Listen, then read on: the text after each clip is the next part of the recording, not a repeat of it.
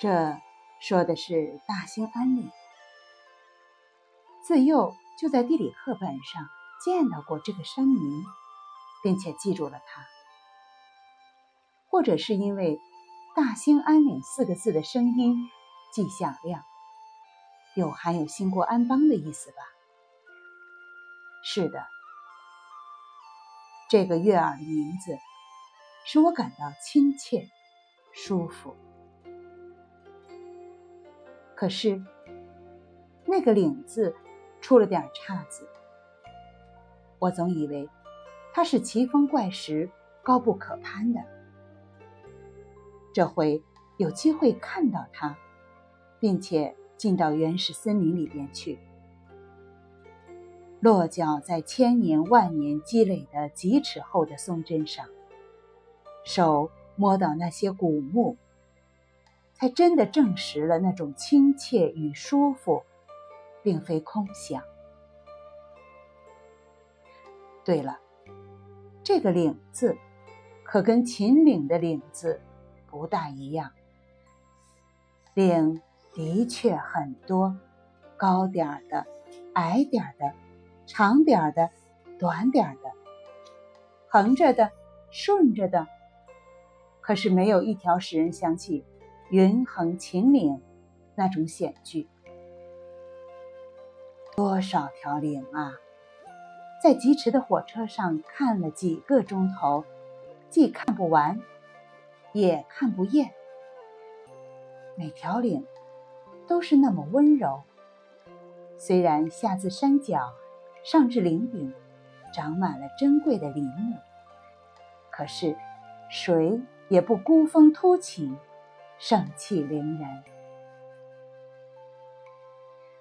目之所及，哪里都是绿的，的确是林海。群岭起伏，是林海的波浪，多少种绿颜色呀！深的、浅的、明的、暗的，绿的难以形容，绿的无以明之。我虽诌了两句：“高岭苍茫，低岭翠，幼林明媚，母林幽。”但总觉得离眼前实景还相差很远。恐怕只有画家才能够写下这么多的绿颜色来吧。兴安岭上千般宝。第一应夸落叶松。是的，这是落叶松的海洋。看，海边上不是还有白的浪花吗？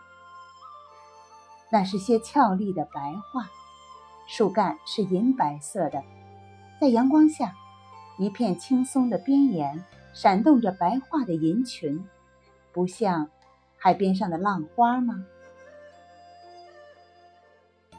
两山之间，往往流动着清可见底的溪河，河岸上有多少野花呀？我是爱花的人，到这里我却叫不出那些花的名来。兴安岭多么会打扮自己呀！青松做衫，白桦为裙，还穿着绣花鞋呀！连树与树之间的空隙，也不缺乏色彩。在松影下，开着各种的小花，招来各色的小蝴蝶。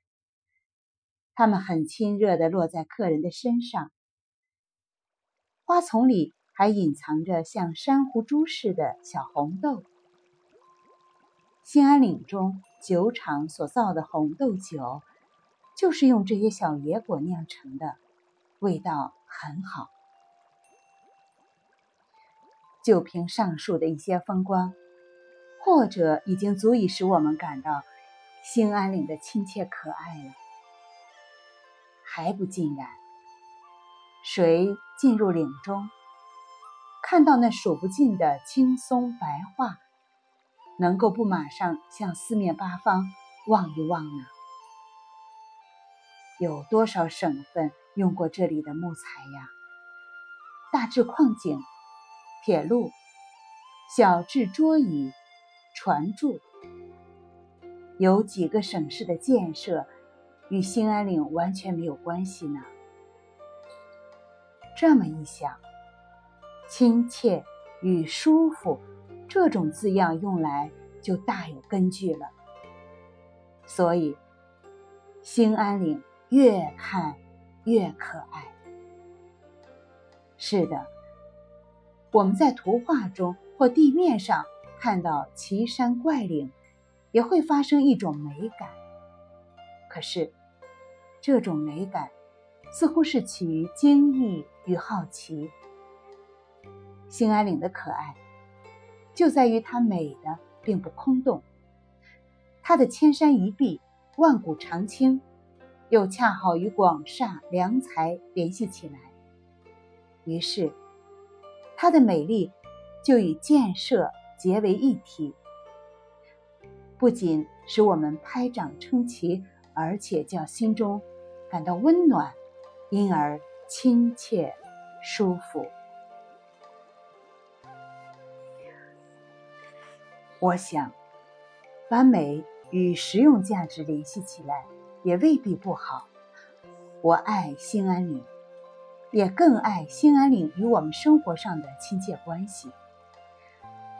它的美丽不是孤立的，而是与我们的建设分不开的。它使不远千里而来的客人感到应当爱护它，感谢它。及至看到林场，这种亲切之感便更加深厚了。我们伐木取材，也造林护树，左手砍，右手栽。我们不仅取宝，也做科学研究，使林海。不但能够万古长青，而且百计千方，综合利用。山林中已有了不少的市镇，给兴安岭添上了新的景色，添上了愉快的劳动歌声。人与山的关系日益密切，怎么能够使我们不感到亲切、舒服呢？我不晓得当初为什么。管它叫做兴安岭。由今天看来，它的确含有兴国安邦的意义了。